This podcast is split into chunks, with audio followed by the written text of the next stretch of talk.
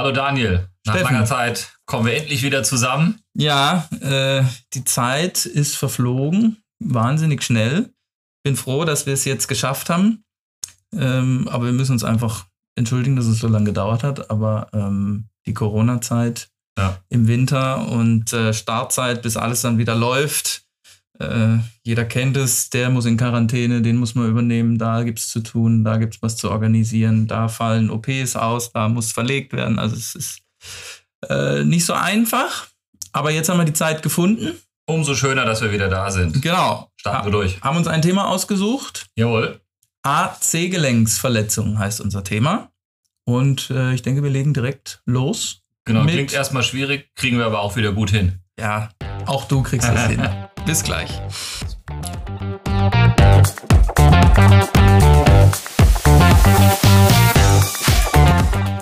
Sie hören nun den medizinischen Podcast Kommt ein Arzt zum Physiotherapeuten mit Dr. Steffen Schneider und Daniel Klein.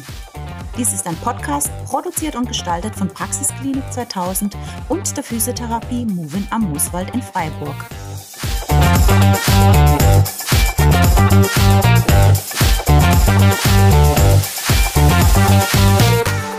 AC-Gelenksverletzung. Jawohl. Ähm, wie, ich habe mir überlegt, wie leiten wir es ein? AC-Gelenksverletzung, Acromio-Clavikulargelenksverletzung sehen wir, du wirst mich korrigieren, vor allen Dingen bei jungen Sportlern.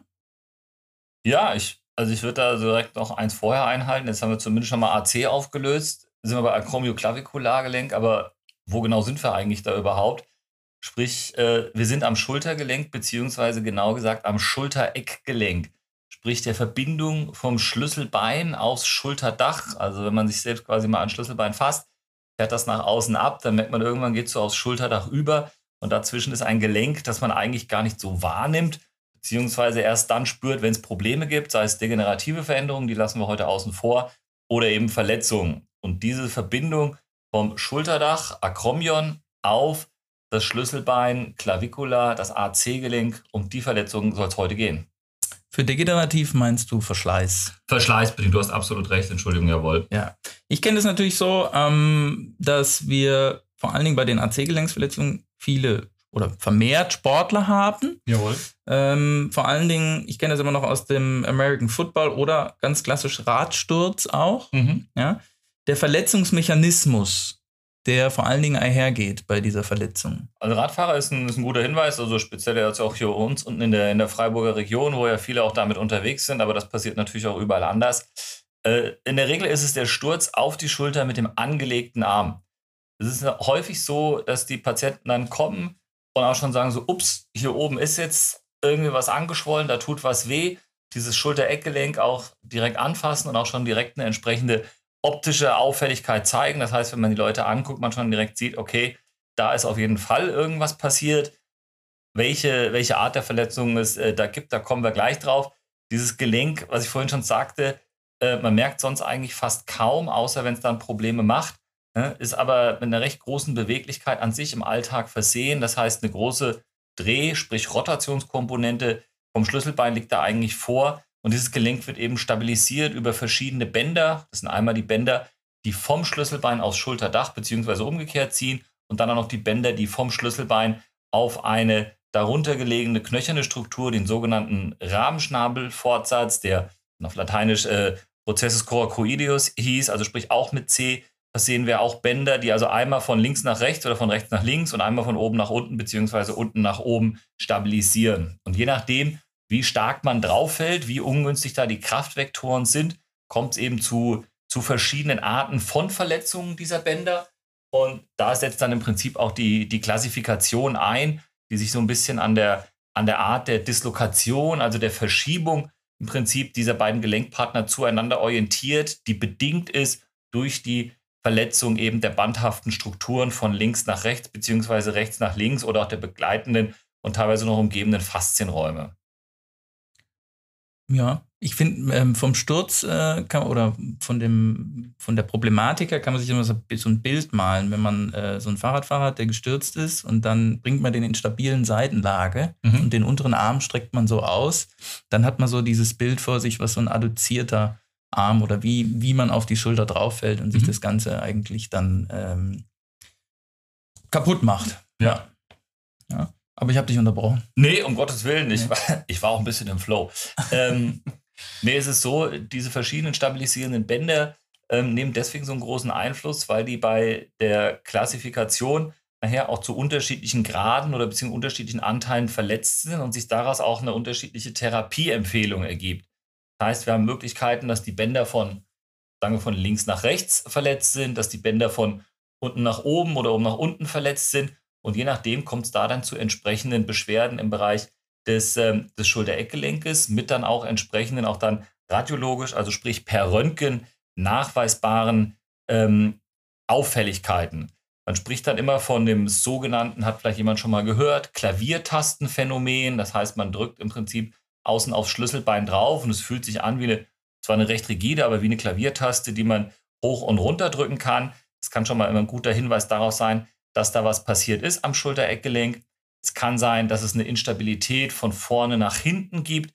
Und das hängt eben an der Art, welche, welche Bänder wie verletzt sind. Das Gute für uns, und das können wir vielleicht, bevor wir zu einem was Operativen kommen, vorschieben, diese Typen 1 und 2 und bisweilen sogar auch der dritte Typ, das geht hoch bis zu einem Typ 6 von der Klassifikation her, sind Typ 1 und 2 auf jeden Fall was, was man konservativ belässt, wo du sprich ins, ins Boot kommst mit deinem Team oder auch sonst. Die ich sagen, ich komme überall ins Spiel. Ab Typ 3 muss man sagen, ist man dann so in dem Bereich, wo wir operativ tätigen Schulterchirurgen dann eher zum Operativen äh, neigen. Es ist so ein bisschen auf der, auf der Kippe, ob man sagt, das, das muss man unbedingt operieren. Man kann es auf jeden Fall operieren. Man kann es auch konservativ lassen. Es ist mit Sicherheit so, dass je nachdem, wie stark so ein relativer Hochstand des Schlüsselbeins außen, beziehungsweise eigentlich ein Schultertiefstand vom Schulterdach, ähm, kosmetisch für jemanden störend ist, beziehungsweise auch welche funktionellen Ansprüche da an die, an die Schulter sind, ob man eher Richtung operativ tendiert oder konservativ. Kommt man dann zu den höher klassifizierten Verletzungen, die dann teilweise Instabilitäten von vorne nach hinten zusätzlich zur Oben-Unten-Stabilität bedeuten können oder die eine fast schon groteske, also man spricht von mindestens anderthalb bis doppelter Schaftbreite Verschiebung des Schlüsselbeins um die ursprüngliche Ebene bedeuten, dann äh, sind wir doch recht eindeutig beim eher operativen Vorgehen. Ähm, es gibt den höchsten Typ, äh, wo sich das Schlüsselbein verklemmen soll. Das würde jetzt ein bisschen weit wohin. Soweit mir bekannt ist, hat das, glaube ich, noch keiner in echt, um ehrlich zu sein, gesehen. Ich weiß nicht, ob das äh, vielleicht nur eine theoretische Möglichkeit ist. Sprich, wir haben die leichteren, in Anführungszeichen, Verletzungen, die eher konservativ sind, so einen mittleren Typen, wo man sagen kann, geht beides und die höherklassigen, wo man dann doch eher zur Operation tendieren würde. Vielleicht? Ja, ähm, wir haben jetzt in, eingeteilt in die, in, also eingeteilt in die Rockwood-Möglichkeiten. Äh, äh, genau. wir sehen ja auch immer noch Leute, das ist ja die aktuelle Einteilung, die aber in sogenannte Tossi einteilen. Genau, es ist auch überhaupt kein, kein Fehler. Man kann sagen, die Tossi-Klassifikation, die ja von Typ 1 bis 3 in Anführungszeichen nur äh, reicht und die Rockwood-Klassifikation, die das Ganze dann eben weiterführt, wo man sagt, die ersten drei Typen sind eigentlich gleich und dann 4, 5 und 6, die es nur bei Rockwood gibt, sind dann die Höherklassiken. Das ist dann aber schon was für den, für den Profi quasi dann am, am Röntgen beziehungsweise am, äh, am Untersuchen, das dann da so entsprechend einzuteilen und daraus dann auch abzuleiten, welche Therapieempfehlungen es gibt. Also sprich eher operativ oder konservativ. Was vielleicht noch wichtig ist, das möchte ich trotzdem, auch wenn es jetzt noch recht früh ist, wenn wir über Operationen gesprochen haben, dazu ergänzen. Die Schulter-Eckgelenkverletzung ist eine Verletzung, bei der man sagen muss, die muss relativ zeitnah nach Verletzung operiert werden. Das heißt nicht, dass man sofort in eine Notaufnahme rennen muss und am nächsten Tag operiert werden muss. Aber es galt bisher eigentlich immer so, dass man sagt, okay, so spätestens nach drei Wochen sollte es verletzt, äh, versorgt werden. Inzwischen sind wir schon wirklich dabei, dass die Fachgesellschaften empfehlen, innerhalb der ersten 14 Tage sollte es äh, operiert werden. Wenn man bei so einer Verletzung dann schon nach Woche 5, 6 ankommt, ist man fast schon im Revisionsfall, wo man sagen muss, das kann man dann behandeln, wie wenn es auch schon vor einem halben Jahr passiert wäre. Also sprich, ein gewisser zeitlicher Druck für ein operatives Vorgehen besteht hier. Empfehlung momentan, wenn möglich, innerhalb der ersten zwei, maximal drei Wochen. Was brauchst du denn für eine Diagnostik, wenn die Patienten kommen? Reicht ein Röntgen oder brauchst du auch noch ein MRT? Oder? Per se, äh, klinische Untersuchung wie immer, schon recht wegweisend. Ein Röntgenbild reicht dann einfach, weil man daran objektivierend, auch mit sogenannten speziellen Röntgenaufnahmen, die nennen sich Wasserträgeraufnahmen, da kriegt man Gewichte an die Arme gehängt als Patient, das ist jetzt nicht schmerzhaft. Da beurteilt man eben, wir haben ja vorhin von den Abständen gesprochen, diese Abstände unterlasst und vergleicht die eben mit der, mit der gesunden, unverletzten Seite, um dann da die Klassifikation daraus daraus ableiten zu können, die auch entsprechende Empfehlungen ableiten zu können.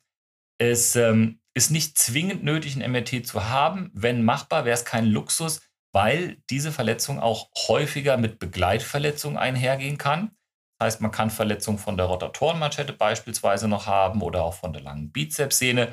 Und wenn man da in Anführungszeichen den Feind schon kennt, bevor man operativ zu Wege schreitet, natürlich ein bisschen angenehmer. Nichtsdestotrotz spiegelt normalerweise, wenn wir jetzt nachher beim Operativen sind und so eine Gelenkspiegelung denken und eine arthroskopisch, also sogenannte Gelenkspiegelung, Arthroskopie, gestützte Versorgung dieser Verletzung, jeder Operateur das Gelenk sowieso durch und man hat in der Regel auch alles an Materialien ja vorliegen. Und wenn man sieht, Mensch, da ist ja noch eine andere Verletzung zusätzlich, sodass man sie gleich mit versorgen kann. Das heißt, worauf ich hinaus möchte, ist, MRT-Diagnostik sollte keinesfalls den zeitlichen engen Rahmen irgendwie sprengen, um äh, zu sagen, okay, nee, dann operieren wir nicht, wir haben noch kein MRT. Dann lieber vorher operieren und in der Operation reagieren, das mit Patienten besprechen. Das ist für die Patientinnen und Patienten immer verständlich. Okay, nehmen wir mal den Schnittstellenfall, Rockwood Typ 3. Ja. Ja. Ähm, in der Physiotherapie läuft sehr, sehr viel individuell. Ja. Ja, weil wir sehr gucken, wie gut ist der Patient funktionell, wie ist das Schmerzempfinden. Vor allen Dingen natürlich in der konservativen Therapie, also sehr ja. angepasst an das, was wir fortfinden, weil es einfach sehr, sehr unterschiedlich sich doch dann auch zeigt mhm. in der Anamnese. Ähm, wenn wir jetzt, weil ich, ich will nochmal auf diesen Sportlerfall zurückkommen, ja, weil ja. ich in, in diesem Fall der Rockwood 3 relativ interessant finde. Ähm, wenn der jetzt während der Saison ähm, verletzt ist und hat eine, eine Rockwood Typ 3 und will hat noch zwei Spiele, ist wahnsinnig interessiert daran, die zu spielen. Kann man den spielen lassen oder ist das. Ähm also, ich gehe davon aus, dass beim, äh, beim, beim Sportler mit Spielen ja auch irgendwie wahrscheinlich eine Woche irgendwie zwischen den Spielen in der Regel ja irgendwie liegt. Und wenn wir jetzt vorhin sagen, wir haben eigentlich so zwei Wochen, vielleicht auch mal drei Wochen oder sowas Zeit, wo man das gut versorgen kann und was man anstreben sollte, dann gibt es natürlich da schon so einen gewissen Widerspruch. Plus, mag ja sein, dass die Sportler und Sportlerinnen dann alle harte Hunde oder Hündinnen sind und das auch irgendwie durchziehen können, aber mit so einer Verletzung, wo man sagt, naja, das ist ja schon auch schmerzhaft. Ähm, es ist verletzt, das Gelenk, je nachdem, was man da für einen Sport macht. Ich glaube, es ist nochmal ein Unterschied, ob man sagt, okay, das ist ein Sprinter, der will noch den 100-Meter-Lauf durchziehen oder ob man sagt, das ist der Eishockeyspieler oder der Fußballer oder noch der Fußballtorwart oder sowas. Ähm, da wäre ich bei dir, das muss man dann sehr individuell entscheiden. Ich kann mir vorstellen, du willst vielleicht darauf aus und Mensch, kann man es irgendwie überbrücken? Kann man vielleicht mal, wie die Patienten gerne sagen, kann man mal ein Spritzchen machen oder so und wir gucken dann mal. Ähm, man kann natürlich immer alles und sehr viel machen und ich bin bei dir, wir können das äh, sehr individuell entscheiden. Man kann aber sagen, Mensch, ähm, jetzt sind es anstatt 14 Tage, das ist ja auch sehr akademisch, äh, sind es dann halt 16 Tage, bis versorgt wird. Da, äh, da ist mit Sicherheit noch nicht das Kind in den Brunnen gefallen oder sowas. Ne? Ob das im jeweiligen Fall clever ist, aufs Spielfeld zu gehen, das muss man dann auch wieder, wie du es gesagt hast, individuell entscheiden. Ich persönlich würde jetzt nicht sagen, okay, das bedeutet aber, wenn wir das jetzt so machen, dass die Operation nach fünf Wochen stattfindet. Wir haben deutlich schlechtere Heilungschancen danach. Wir sind eher schon in der Revisionssituation. Also sprich, man müsste Sehnen eigentlich aus dem Kniebereich, holt man sich im Prinzip dann eine Sehne, die sonst für verschiedene Operationen auch gewonnen wird, um dann entsprechende Operationen an der Schulter dann durchzuführen, weil man da einfach mit den dann vorhandenen Gewebe, was dort ist und was schon eben auch seit vier, fünf, sechs Wochen dann im Heilungsprozess drin ist, nicht mehr die primäre Versorgung so anstreben kann. Also meine Empfehlung wäre dann eher zu sagen, dann lieber doch zügig und operativ vorgehen oder wir sind dann im Grenzfall, konservativ belassen und gut. Das ist für mich nämlich wichtig, weil es aus der Praxis natürlich dann darum geht, auch für die Physiotherapeuten und die Patienten in der Abstimmung zu gucken, bei der Verletzung, wie schnell muss ich A-Termine machen und wann ist dieser Peak, wo ich sagen kann, na, da bin ich jetzt zu spät, das habe ich jetzt verpasst. Also nehmen wir ein Beispiel, Patient wird äh, besser in den ersten zwei Wochen sogar, dann sagen wir, super, wir können ja. das konservativ machen, wird aber dann in Woche vier bis fünf auf einmal wieder deutlich schlechter. Ähm, sind wir dann zu spät? Bleiben wir dann dem konservativen Weg bei? Oder gehen wir dahin und sagen, dann müssen wir diese Revisionsgeschichte machen? Also per se ähm, würde ich denken, dass man dann, also man kann dann ja immer noch diskutieren, ob man sagt, okay, man macht trotzdem das primäre Verfahren, bespricht das auch mit dem Patienten, sagt, dass die Chancen jetzt aber deutlich geringer sind, weil die Revisionsoperation hätte man dann ja theoretisch auch immer noch oder auch praktisch in der Hinterhand, falls dieser Primäreingriff, sagen wir mal verzögerte Primäreingriff, nicht klappen sollte. Es ist ja nie 100 Prozent in der Medizin irgendwas. Von daher ähm, müsste man es wirklich, das ist jetzt sehr, ähm, ja, gar nicht sehr konstruiert, aber sehr speziell, ähm, dann da wirklich so besprechen und auch auf diese Gefahren eben von Anfang an hinweisen. Wir hatten ja schon auch früher mal gesagt, Mensch, bei so einer, bei so einer Rotatormanschettenruptur, da kann man auch mal äh, sechs Wochen, drei Monate, auch mal sechs Monate zugeben, kann erstmal abwarten, kann es dann immer noch gut versorgen. Es ist hier etwas anderes, man muss es einfach so mit den Leuten besprechen und dann ist es auch verständlich, auch die Problematik, die dahinter steht. Weil ich frage natürlich bewusst, weil ähm, wir unterteilen das so ein bisschen in der Rehabilitation in vier Phasen. Mhm. Die aber, wie ich schon gesagt habe, bei den Patienten extrem individuell sind. Ja. Wenn wir nämlich zum Beispiel in die erste Phase gehen und reden von der Ruhigstellung ja, des Armes über ähm, eine Bandage oder ein, oder ein Kissen, ja, ich weiß nicht, was ihr immer verschreibt dann. Als also ich persönlich nehme eine Bandage und aber relativ kurzfristig auch nur, muss ich ganz ehrlich sagen. Also das ist sowas für 10, 14 Tage maximal, wo ich sage, okay, dann äh, kann es eigentlich auch schon wieder weg. Es geht dann eher um eine Limitierung von gewissen Bewegungsausmaßen, da wirst du bestimmt gleich nochmal drauf kommen. Ähm, aber nee, sonst nicht zu, zu intensiv ruhig stellen. Ist das Ziel ähm, nur eine Ruhigstellung oder auch wirklich ein Runterziehen der Schulter dann? Nee, also ein Runterziehen, wenn diese Bänder halt verletzt sind. Also das kriegt man nicht über, über diese Möglichkeiten hin, dass man sagt. Zu schmerzhaft. Äh, zu schmerzhaft, das funktioniert auch. Sonst könnte man es ja eh generell konservativ lassen. Ne? Wenn das dann wäre, das nur ein Plan zu sagen, okay, dann macht man eine Spritze lokal hin, dann reponiert, also bringt man das Ganze wieder in die alte Form und versucht, ob man das irgendwie über Verbände gestützt kriegt und sowas. Aber das gilt ja beispielsweise auch für, für die Brüche von einem Schlüsselbein, wo man je nach an welcher Stelle sowas gebrochen war, zeitlang mit den sogenannten Rucksackverbänden gearbeitet hat. Das hat sich ja jetzt auch so in den letzten, letzten Jahren so ein bisschen verloren. Das ist deswegen kein Fehler, aber man hat einfach gesehen, dass es funktioniert nicht so, wie man sich gedacht hat. Äh, an der Methode selbst liegt es vielleicht gar nicht so sehr, sondern dann, was du sagst, an der Schmerzhaftigkeit, an der sogenannten Compliance, also wie gut Patientin, Patient mitmachen kann, wie alltagstauglich sowas auch ganz klar ist. Ich kenne das noch von früher, dass man grundsätzlich 14 Tage die komplett ruhig gestellt hat. Mhm. Und dann die Problematik eben war, äh, das Ding ist richtig, äh, ja, fast schon eingesteift. Mhm. Ja. Ähm, heute geht man in die Frühmobilisation, so schnell ja. man eigentlich kann. Da wären wir dann eben in dieser Phase 1. Und da sind wir aber dann wieder individuell, weil das zwischen so drei und zehn Tagen im Schnitt wirklich sein kann. Mhm. Ich würde immer empfehlen, so schnell wie möglich, wenn es möglich ist, von den Schmerzen aus der Schiene immer wieder auch rauszugehen äh, und zu mobilisieren. Ja. Bin ich bei dir. Weil das verringert eigentlich dann auch die Entzündung und auch den Schmerz, wenn wir äh, frühzeitig in die Mobilisation gehen eigentlich. Ne? Ähm, es gibt dann auch immer aus der Mobilisation in Phase 2, da gibt es ähm, die sogenannten Scapula-Locks, wo man mit, mit Übungen jeweils wie so eine Uhr, die man sich vorstellt, ähm, die Mobilisation dann wieder in Bewegung kriegt. Vor allen Dingen am Anfang in der Phase 2 die Außenrotation und die sogenannte Flexion, also das Arm nach oben heben bis 90 Grad mhm. mobilisiert. Diese Innenrotationsübungen, also zum Beispiel die Hand nach hinten greifen, die würde ich eher vermeiden, weil mhm. die auch noch eigentlich relativ schmerzhaft sind. Ja? Und sogenannte isometrische Übungen, also ähm, Widerstände ohne wirklich dynamische Bewegungen zu machen, ja. Ja, damit man auch muskelrelaxierend und aber auch aktivierend arbeitet. Das sind so die Dinge, die in Phase 2 eigentlich dann aber erst kommen. Da sind mhm. wir dann eigentlich eben ab dem 14. Tag, wo ich nämlich dann meistens wirklich bei den Patienten sehen kann.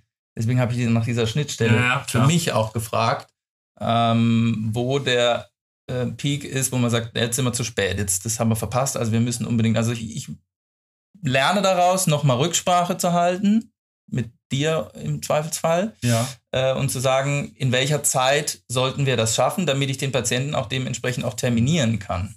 Hm? Ja, also das auf jeden Fall, ich bin auch, kein Fan davon, das ist jetzt vielleicht eine persönliche Entscheidung oder ein persönliches Gefühl. Ich hätte jetzt keine, kein Interesse an sagen, okay, man macht da eine Spritze. Natürlich macht man das unter sterilen Bedingungen auch, so ein bisschen gegen die Schmerzen. Dann hat man da rein infiltriert. Das Gewebe wird natürlich alles da schon so ein bisschen umspült und so. Es besteht eine Restinfektgefahr, ist ja auch noch da. Also tendenziell bin ich schon eher so der Fan von, äh, dass man dann mit der Patientin, dem Patienten bespricht, okay, das und das ist der Sachverhalt, das und das können wir jetzt tun, das wäre die Konsequenz. Und dann brauchen wir halt eine Entscheidung, Fisch oder Fleisch, anstatt da wirklich zu sagen, so, ja, wir gucken mal so von, von Tag zu Tag, zu Woche zu Woche weil wenn man jetzt so eine Situation hat und sagt dann nach zwei Wochen so, oh, jetzt äh, würde ich aber doch lieber operiert haben, dann ist sowas ja auch nicht immer von heute auf morgen bewerkstelligbar. Das ist jetzt auch kein Notfall in dem Sinn, dass man sagt, dafür wird ein OP-Programm abgesagt und geändert oder sowas. Also von daher glaube ich, wenn man am Anfang, und bisher klappt das auch so immer ganz vernünftig, das äh, mit den Patientinnen und Patienten bespricht, das entsprechend darstellt, dann schlägt man den Weg ein und der wird dann in der Regel auch gegangen. Und das muss man auch ganz klar sagen, da ist die konservative Therapie, wenn man die entsprechend äh, besprochen hat und vernünftig ähm, dann eben auch ähm, durchziehen kann, ist da ein absolut probates Mittel, um Typ 1, 2 und bisweilen auch die Dreier gut zu behandeln. Das ist ganz klar so. Es gibt ja auch immer wieder Situationen, sagt, auch da wieder das Individuelle, Leute können sich vielleicht gerade gar nicht operieren lassen, weil es halt einfach nicht geht. Ja, also beispielsweise wieder, was, was will eine junge Mutter mit einem kleinen Kind jetzt sagen, danach kann man die Schulter aber überhaupt gar nicht einsetzen oder sowas, wenn man es jetzt operiert hat und so und muss sie länger ruhig stellen, dann akzeptiert man vielleicht eher eine kosmetische Auffälligkeit. Die muss man auch ehrlich gestehen, häufiger, wenn man die Patientin dann Patienten nach einem halben Jahr ja sieht, gar nicht so sehr ins Auge springt und wo dann auch selten einer kommt und sagt, das stört mich jetzt aber so sehr, dass wegen des Kosmetischen nochmal rangegangen werden muss. Mhm. Es ist eher so, dass die Patienten, Patienten vielleicht nochmal kommen und sagen, Mensch, man sieht es ja jetzt halt irgendwie doch noch und so. Und wenn man dann aber weiß und auch erklärt bekommt, dass man jetzt ansonsten eine Revisionsoperation nur aus kosmetischen Gründen durchführen würde, das, ähm, also weder tue ich das, noch äh, erlebe ich das, dass danach die Patientinnen und Patienten fragen. Ja. Gut, gehen wir davon aus, ähm, die Phase 2 ist positiv gestaltet. Mhm. Ähm, Funktionserweiterung, äh, Innenrotationsschmerz Schmerzen sind besser, Schwellung ist weg, ähm, Reiz ist weg. Gehen wir in die geschlossene Kette der Übungen eigentlich, auch der Rotatorenmanschette. Und danach gehen wir dann eigentlich auch wieder individuell in die, in die offene Kette. Ja? Also offene Kette bedeutet dann Rudern, ähm, TNY-Übungen. Also man stellt sich vor, man ist auf einem Petsyball liegen mit dem, mit dem Oberkörper. T ist dann das Abspreizen der Arme. Also mhm. Körper und Arme ist ein T. Okay. Oder Y ist die Arme nach vorne bringen. Dann hat man Körper und links und rechts Arm nach vorne bringen, ist wie ein Y. Mhm. Dann haben wir ähm, eben Rudern mit der Kurzhantel oder mit dem Band, sogenannte Distro-Bewegung von der Beugung in die Streckung. Ähm, damit kann man dann eigentlich sehr, sehr gut arbeiten und die Kraft dann auch wieder und die Stabilität vor allen Dingen dann auch wieder herstellen. Mhm. Ne? Und wenn das auch gut funktioniert hat, dann gehen wir eigentlich in die Phase 4. Das ist dann wirklich ähm, auch für viele dann sportspezifisch dann auch wieder, ja. wenn wir jetzt vom Sportler reden. Also da fangen wir dann wirklich an mit Bankdrücken, Liegestützen, ähm, Wurfbewegungen dann einfach auch, äh, um die Schulter dann wieder auf den, auf den Sport dann auch vorzubereiten. Ja. Ne? Und wir haben natürlich ein bisschen ähm, Probleme trotzdem auf, auf die wir, auf die wir achten müssen therapeutisch. Ähm, das ist vor allen Dingen die Funktion. Also mhm. wenn wir die Leute zu lang immobilisieren, äh, also ruhig stellen, ja, ja. Dann ist wirklich die Gefahr, dass wir sehr, sehr lange an der Funktion arbeiten. Ja. Deswegen meine ich, man kann die Phasen nicht auf Zeiten beziffern, das ist so individuell und eben auch wichtig, dass die Physiotherapeuten anfangen zu mobilisieren mhm. im noch schmerzfreien Bereich, aber immer das, was auch möglich ist. Und die Patienten in Eigenübungen anleiten. Auf jeden Fall. Es gibt äh, Möglichkeiten mit einem Stock oder mit einem Terraband die Gegenseite immer wieder selbst in die Mobilisation zu gehen. Also da gibt es äh, wirklich sehr, sehr gute Möglichkeiten. Krabbeln an der Wand, solche Geschichten, dass sie so schnell wie möglich in die Mobilisation kommen. Weil mhm. sonst ist die Gefahr auch, dass sie nämlich auch postoperativ gegebenenfalls einsteifen also die Gefahr der Schultersteife ist ja per se immer gegeben. Wir haben darüber ja schon gesprochen in einer anderen Podcast-Folge. Aber selbstverständlich, sie kann nach Unfall und sie kann auch nach Operation auftreten und kann auch durch eine längere Ruhigstellung mal mit ausgelöst werden. Von daher, ja, absolut. Plus die eingehende, einhergehende Atrophie, also der Muskelschwund. Ne? Genau. Das ist für die Rotatorenmanschette gerade auch dann einfach und die Stabilität, ähm, denke ich, ganz, ganz wichtig. Ja? Ähm, ansonsten gibt es natürlich. Das, Entschuldigung, ja. dass ich dich unterbreche. Aber noch einhakt, es ist ja so, jetzt haben wir gesagt, okay, wir sprechen heute nicht vom Schultergelenk, sondern vom Schultereckgelenk, was da ein paar Zentimeter quasi äh, oben drüber nur liegt. Nichtsdestotrotz ist es ja durch diesen heftigen Sturzmechanismus, jetzt nehmen wir da einen Radfahrer, äh, der da auf den angelegten Arm auf die Schulter gestürzt ist, so dass das restliche Gewebe ja trotzdem in Mitleidenschaft gezogen ist. Wir haben ja die Prellung, wir haben ja die, das Weichteiltrauma, wir haben ja vielleicht sogar auch ein Bluterguss im Knochen noch. Also das ist ja nicht so, als wäre der Rest des Patienten oder der Patientin irgendwie nicht betroffen gewesen, sondern die Schulter drumherum ist ja auch noch in Mitleidenschaft gezogen. Was wir bei den Patienten im Verlauf ebenfalls immer noch sehen, ist so ein bisschen das, das Angstgefühl. Mhm. Ähm, da wird es aber sehr, ja, weil wir haben oft die, die Probleme, dass die Patienten bei Bewegungen sagen, ja, jetzt ist, ich kann die noch immer nicht gut heben und oder ich arbeite dann aber in einem Bereich, wo ich heben muss, bin schon wieder in der Eingliederung oder es knackt ständig. Mhm.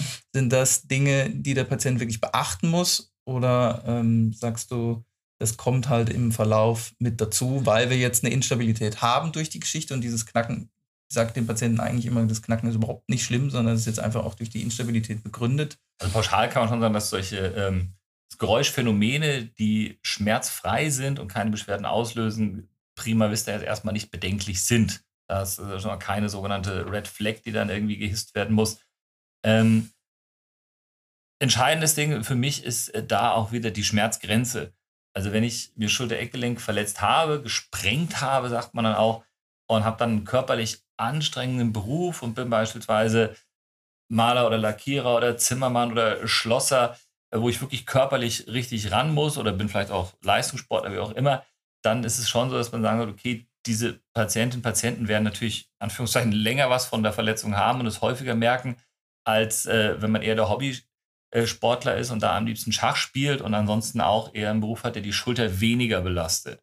Von daher ähm, ist jetzt also ein Instabilitätsempfinden, das erlebe ich jetzt erst selten, dass die Patienten Patienten das bei mir angeben. Das ist natürlich so, dass so ein, wie vorhin angesprochenes Klaviertastenphänomen da auch nochmal äh, eine Weile bleiben kann und vielleicht auch nach einem halben Jahr dann logischerweise immer auch noch vorliegt, aber eben dann schmerzfrei ist. Oder man dann in der Situation ist, wo man sagt, Mensch, wenn es doch noch ein bisschen schmerzen sollte, dann kann man es ja vielleicht dann auch sekundär mal infiltrieren. Für manche ist es natürlich auch ein Faktor, nehmen wir mal einen anderen Beruf, der jetzt nicht so weit verbreitet ist, aber Model. Ja, ähm, hat ästhetische Gründe, haben wir auch schon gehabt. ja? Was für einen Beruf sonst könnte also, ja, ja sprich von mir natürlich. natürlich, natürlich. Ja. natürlich. Ähm, würde ich mich dann operieren lassen, weil ich habe ja dann dieses, dieses leichte Abstehen gegebenenfalls, als das Klaviertastenphänomen hast du angesprochen. Ich denke, um, äh, um Model zu werden, solltest du dich vor der Schulter-Eckgelenkverletzung recht häufig operieren lassen. Ja, aber da ich ja das, kaum im Fahrrad fahre, kann mir das ja nicht passieren. Spaß beiseite. Ähm, also rein kosmetisch, also, also ja, wenn jetzt jemand sagen würde, okay, man hat eine Typ-3-Verletzung und einen stört das so extrem, dass wenn man auch kein Model ist, einfach sagt, nee, das stört mich kosmetisch, da werde ich irre, dann müssen wir gut, dann operieren wir das halt. Also das ist dann schon so. Das ist ja, ist ja eben die, die Möglichkeit, die da gegeben ist, zu sagen, okay, es sind beide Wege und es sind beide Wege richtig. Ja. Also von daher das ist dann nicht so was, wo man sagt, okay, das machen wir jetzt aus rein kosmetischen Gründen nur, sondern man sagt, okay, auch funktionell gibt es da eben äh, das konservative Vorgehen, aber auch das operative Vorgehen und dann kann man es operativ machen. Nur zum Abschluss noch. Ähm, ja, bitte. Konservativ ist klar, denke ich. Das operative Nachbehandlungsverfahren ähm, sind die, also einmal wird ambulant operiert. Du kannst es ambulant operieren, aber auch stationär. Ähm, was mir noch ganz kurz wichtig ist, ist, äh, will gar nicht zu viel über das Operative sagen. Es sind, ich glaube, um die 165 verschiedene Verfahren beschrieben in der Literatur. Inzwischen, da hat sich jeder mal ausgetobt. Sei das mit Schrauben, sei das mit Hakenplatten, sei das mit Flaschenzugsystemen, sei es mit K-Drähten, mit Schrauben von oben nach unten, von links nach rechts und was alles probiert wurde. Es ist so, es gibt eigentlich zwei etablierte Verfahren. Das eine ist äh, eine Hakenplatte, wo also eine Platte auf Schlüsselbein drankommt, die hat vorne einen Haken, der wird unter Schulterdach eingehängt, dann wird natürlich noch ein bisschen weichteilig rekonstruiert. Da hört man schon, das ist eine Platte, ein bisschen größer, braucht man also auch ein offenen, offenes Vorgehen für. Äh, die Alternative, das von mir favorisierte Verfahren, ist was, was mit einer Gelenkspiegelung und ansonsten arthroskopisch auch gestützt eingebracht wird. Das ist ein sogenanntes Flaschenzugverfahren, wo kleines Metallblättchen auch in einem kleinen offenen Schnitt natürlich ähm, oder kleinen Zugang mit durch einen, durch einen Schnitt ähm, auf das Schlüsselbein aufgebracht wird, das andere nach unten gelegt wird unter diesen vorhin angesprochenen Rabenschnabelfortsatz, entsprechende Löcher gebohrt werden und dann über ein Flaschenzugsystem das Ganze wieder eingerichtet wird, dann auch die weichteilige Rekonstruktion erfolgt. Der Vorteil dieses äh, arthroskopisch gestützten Verfahrens ist ganz klar, es ist weniger invasiv, also weniger eingreifend. Das Metall und die Fäden, es bleibt alles drinnen. Und bei der Hakenplatte ist halt so, dass man den nach drei Monaten eigentlich wieder rausholen muss. Also sprich, man hat noch einen zweiten operativen Eingriff vor sich. Von der Nachbehandlung her ähm, muss man sagen, sind die eigentlich relativ ähnlich, was die so die Schemata angeht, die so im, im Umlauf sind. Ähm, ich persönlich finde es mit dem von mir auch favorisierten oder auch bei uns in der Praxis favorisierten Flaschenzugverfahren deutlich eleganter und angenehmer und auch komfortabler. Und stabiler, ähm, habe ich auch mal gelernt. Ja, also ähm, das zum einen auch, aber vor allen Dingen, man hatte einfach seltener oder gar nicht natürlich dieses Problem, dass diese Platte halt irgendwann wieder raus muss. Ne? Dass diese Platte ist ja auch vorher so, dass der Körper mit oder auch gegen die Platte, wie auch immer er arbeitet und das ansonsten eben nicht der Fall ist, dass man, okay, man muss da noch ein zweites Mal ran. Ich weiß aber auch von Kollegen, Kolleginnen, die das äh, anwenden und damit sehr gute Ergebnisse so erzielen. Das liegt bestimmt auch dann immer am, am eigenen Vorgehen. Ich persönlich favorisiere ganz klar dieses Flaschenzugsystem. Dann favorisiere ich das auch. Das freut mich. Sehr gut, Schön. dann haben wir es geschafft. Ähm, ich hoffe, wir konnten einen guten Einblick geben und äh, gehen noch in das Thema des der letzten Kurzthema. Sonst haben wir immer das Thema der Woche, jetzt machen wir das Thema Abschlussthema einfach nennen. Sehr jetzt. gut. Ha? Ich würde den Abschlussbericht mit einer Frage äh, gerne beenden. Mhm. Und zwar die Jessica hat uns vor ein paar Wochen, jetzt schon Monaten, eine ähm, E-Mail geschickt und ähm, sie hatte gefragt, mich würde interessieren, wie ihr mit Frakturen umgeht. Wann operieren oder wann konservativ behandeln? Welchen Unterschied macht das für die physiotherapeutische Behandlung? Ähm, bei welchem Gelenk ist eine Behandlung komplizierter? Und was haltet ihr von Hilfsmitteln zur Unterstützung der Beweglichkeit bzw. Bewegungsstuhl? Sehr gute äh, Frage, sehr komplexe Frage, wo man sagen kann, okay, da könnte man jetzt das ganze, äh, ganze Fachgebiet der Orthopädie und Unfallchirurgie in dem Fall ja mehr äh, durchgehen, ähm, wenn man versucht, wann operieren, wann konservativ, so zumindest mal recht grob äh, einzuteilen kann, sagen, es gibt Möglichkeiten natürlich operativ vorzugehen, auch bei Knochenbrüchen, wenn keine große Verschiebung gegeben ist, wenn eine Chance besteht, dass der Knochen auch ähm, heilen kann, also sogenannte Kallusbildung möglich ist, also sprich eine, eine Knochenbrücke sich da entsprechend bilden kann und der Knochen äh, im Prinzip sich selbst heilen kann, beziehungsweise auch, und da kommen wir zu einem anderen Teil der Frage, gegebenenfalls über Unterstützung, sei es von, von Hilfsmitteln, sei es von äh, Gipsverbänden, von äh, funktionellen Bandagen entsprechend da dressiert, also sprich äh, gehalten werden kann. Es würde jetzt sehr weit führen zu sagen, okay, bei welchem Knochen wann, in welcher Situation ähm, welchen Gelenk, äh, bei welchem Gelenk ist eine Behandlung komplizierter? Das kann man vielleicht umformulieren und sagen, die Brüche, die eine Gelenkbeteiligung haben, dass die tendenziell häufiger dem Operativen zugeführt werden sollten, als beispielsweise so ein, äh, ein Speichenknochen, also ein Unterarmknochenbruch, äh, äh, der mittig im Schaftbereich äh, stattfindet oder auch äh, gelenkfern zumindest stattfindet, keine große Verschieblichkeit hat, von der Art, wie er im Röntgen aussieht, auch stabil aussieht und an sich eine gute Chance bietet, dass das konservativ gut werden kann.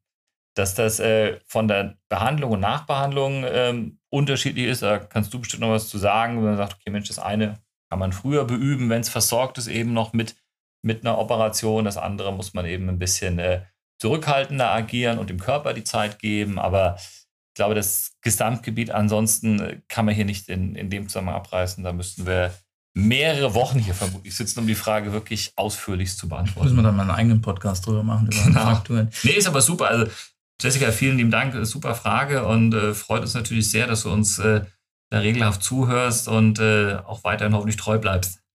Ja, von der Physiotherapie kann ich sagen, ist es ja relativ ähm, einfach dann, was wir an Vorgaben geben. Also Belastungsvorgaben, 20 Kilo Teilbelastung, gar keine Belastung ist entscheidend. Heute kann man ja zum Beispiel mit einem, mit bei einer Unterschenkelfraktur mit einem Vakupet besser arbeiten als zum Beispiel mit einem, mit einem Gips. Mhm. Oder der wird ja dann auch irgendwann zur Gipsschiene. Das heißt, man kann ihn abnehmen, man kann Restkörpertraining machen. Ähm, passive Dinge sind möglich, aber das ähm, ist natürlich einfach bedingt durch die normalen Heilungszeiten einfach auch. Ja. ja? Und wir wollen einfach auch nach einer bestimmten Zeit, im Zweifel nach sechs bis acht Wochen oder bis drei Monaten, eine gute Kallusbildung sehen, dass das Gelenk auch zuwächst, um sogenannte Pseudarthrosen auch zu verhindern. Das heißt, wenn wir natürlich zu viel Scherkräfte auf die Fraktur bringen, ist die Gefahr einfach groß, dass sich da ein unechtes Gelenk beispielsweise bildet. Also das ist diese Pseudarthrose, was du gesagt hast. Genau. Also das ist einfach ein Bruch nicht stabil miteinander aushält. Und deswegen sollte man einfach ähm, sehr, sehr gut aufpassen. Der Patient ist da wichtig, dass er die Belastungsvorgaben dann auch einhält. Und ähm, dann sind wir natürlich den Vorgaben des Heilungsprozesses und des Arztes einfach unterlegen. Und äh, wenn wir die Heilungsprozesse so geben, wie sie vorgegeben sind, da ändert sich ja nichts dran, die Heilung mhm. bleibt, wie sie ist, dann ähm, wird das auch alles gut. Und aber wir haben natürlich viele Möglichkeiten über Restkörpertraining und so weiter, das Ganze heutzutage gut und sicher zu gestalten. Absolut. Gut, damit enden wir für den Podcast. Vielen Dank fürs Und Zuhören wieder, ihr Lieben. Wir werden uns bald, diesmal bald, äh, wiederhören. So machen wir es. Bis dahin. Ciao. Ciao.